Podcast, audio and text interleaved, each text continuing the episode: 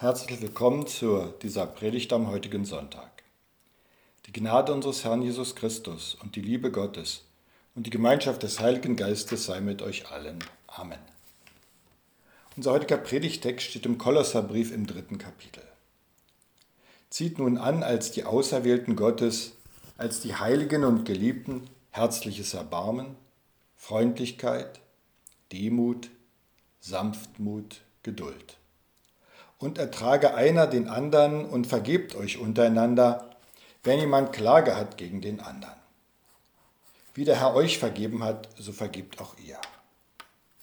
Über alles aber zieht an die Liebe, die da ist das Band der Vollkommenheit. Und der Friede Christi, zu dem ihr auch berufen seid in einer Liebe, regieren euren Herzen und seid dankbar. Lasst das Wort Christi reichlich unter euch wohnen. Lehrt und ermahnt einander in aller Weisheit. Mit Psalmen, Lobgesängen und geistlichen Liedern singt Gott dankbar in euren Herzen. Und alles, was ihr tut mit Worten und mit Werken, das tut alles im Namen des Herrn Jesus und dankt Gott dem Vater durch ihn. Liebe Gemeinde, viele Berufe haben ihre Berufsbekleidung.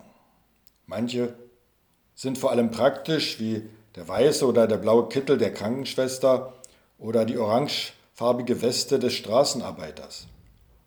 Manche sind unbedingt notwendig, wie die Sicherheitsschuhe beim Waldarbeiter oder der Schutzanzug beim Imker.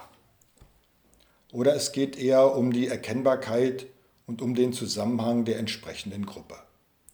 Die Ausgehuniform des Feuerwehrmannes oder der schicke Anzug des Bankangestellten genauso wie die T-Shirts des Sportvereins.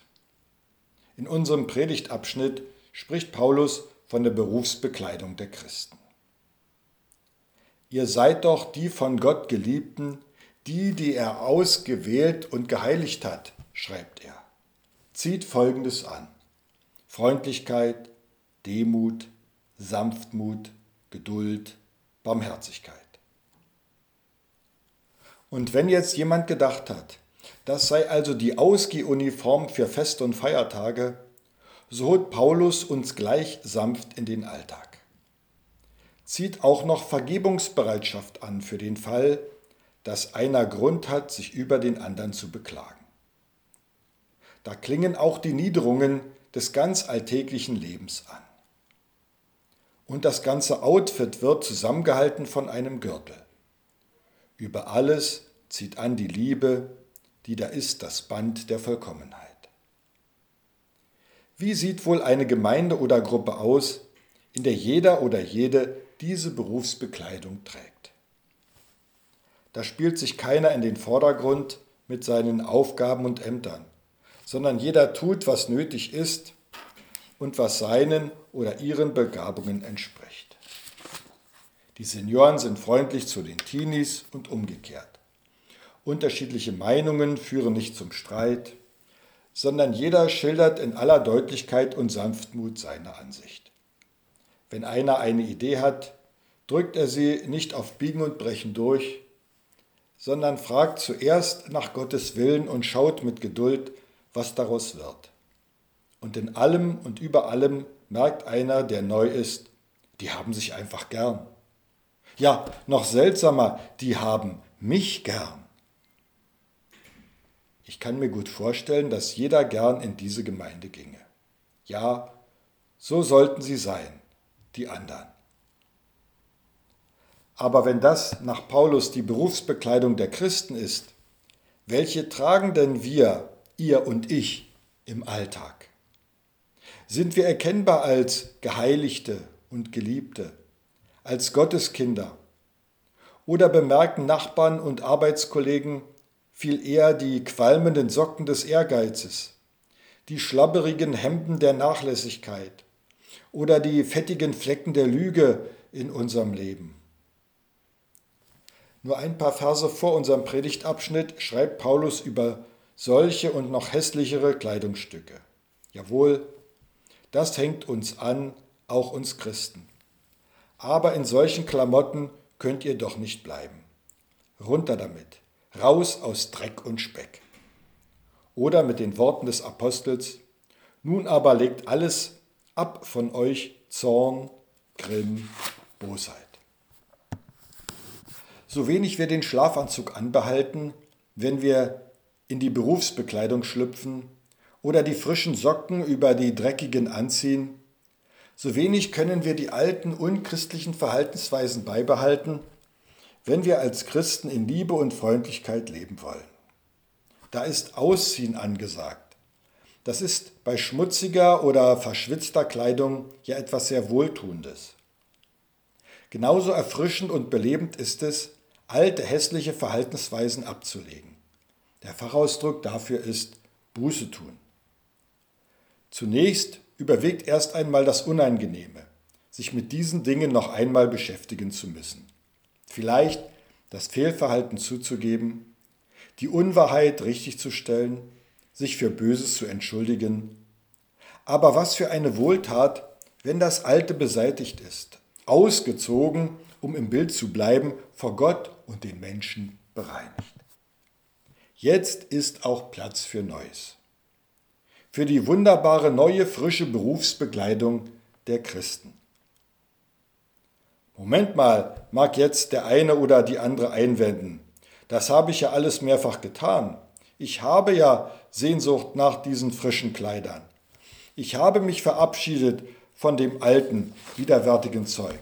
Aber es klebt mir an wie eine zweite Haut. Es ist so viel leichter, im Freundeskreis herumzulästern, als Gutes zu reden und alles zum Besten zu kehren, wie Luther im Kleinkatechismus schreibt. Die Notlügen rutschen wie von selbst aus dem Mund, die Stunden verrinnen wie von selbst, ohne dass das Notwendige und Gute getan wurde.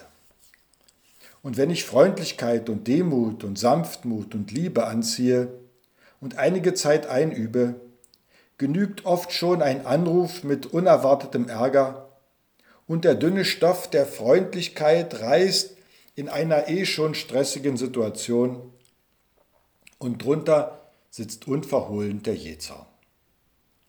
Zwei Hilfen aus unserem Text für alle, die damit kämpfen.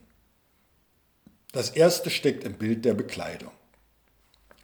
Kleidung ist nichts, was an mir wächst, wie die Haare oder die Fingernägel. Nein, sie ist und bleibt etwas, was ich bekomme und mir auswähle, um es anzuziehen. Erbarmen, Freundlichkeit, Demut, Sanftmut, Geduld. Das bekommen wir von Jesus und wir müssen diese Kleidung auch annehmen. Wenn wir uns vorstellen, wie Jesus uns mit der neuen christlichen Berufskleidung einkleidet, seine Liebe, seine Barmherzigkeit, seine Vergebung, und wir schlüpfen da hinein, dann wird klar, dieses Anziehen ist nicht nur für die Außenwirkung gedacht. Vielmehr brauchen wir für unsere wunden Herzen sein Erbarmen. Seine Liebe wärmt. Wir brauchen täglich seine Vergebung. Er hat mit uns Geduld, das lässt uns jeden Tag überhaupt erst aufstehen legt an herzliches Erbarmen.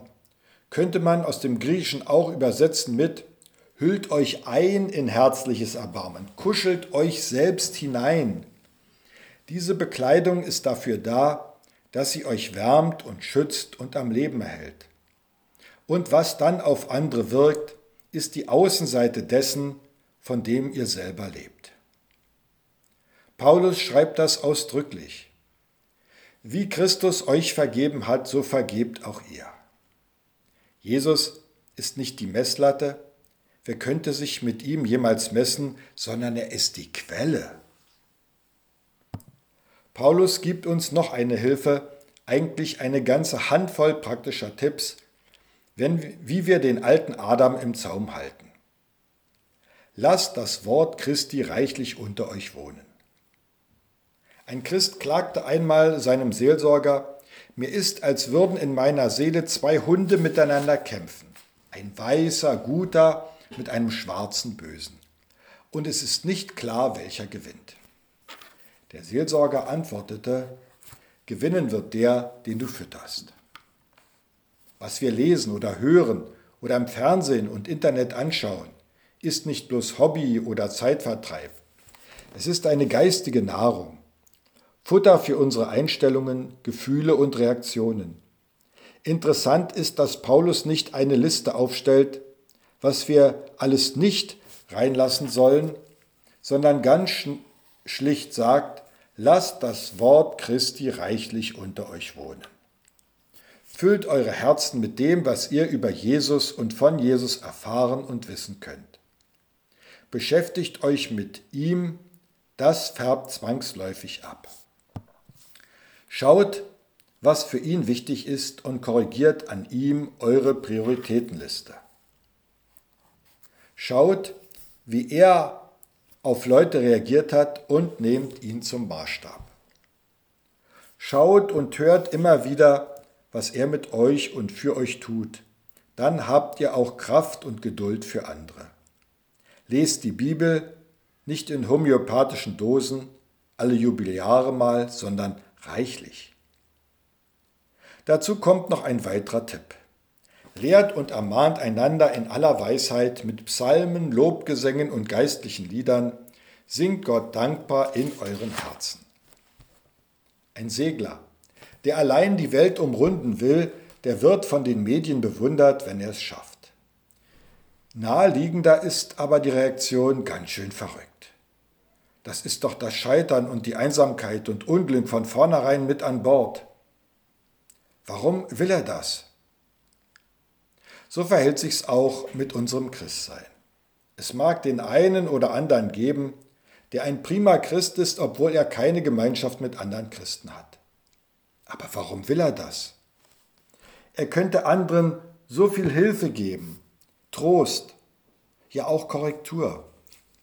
Wenn wir als Christen überzeugend und lebendig und erkennbar leben wollen, dann brauchen wir die Gemeinschaft der anderen Christen.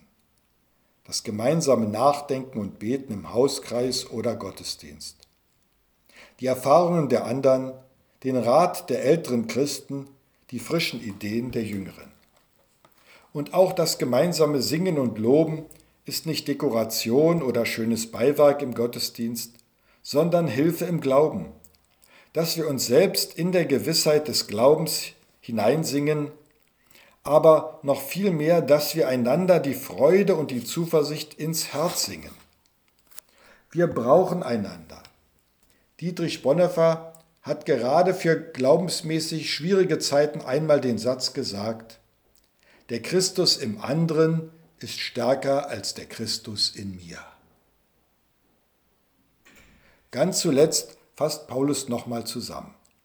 Hüllt euch ein in das, was Jesus für euch getan hat. Lebt aus seiner Kraft.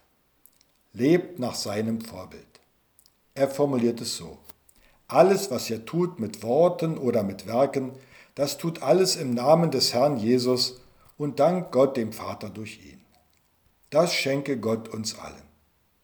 Amen. Und der Friede Gottes, welcher höher ist als alle Vernunft, bewahre eure Herzen und Sinne in Jesus Christus. Amen.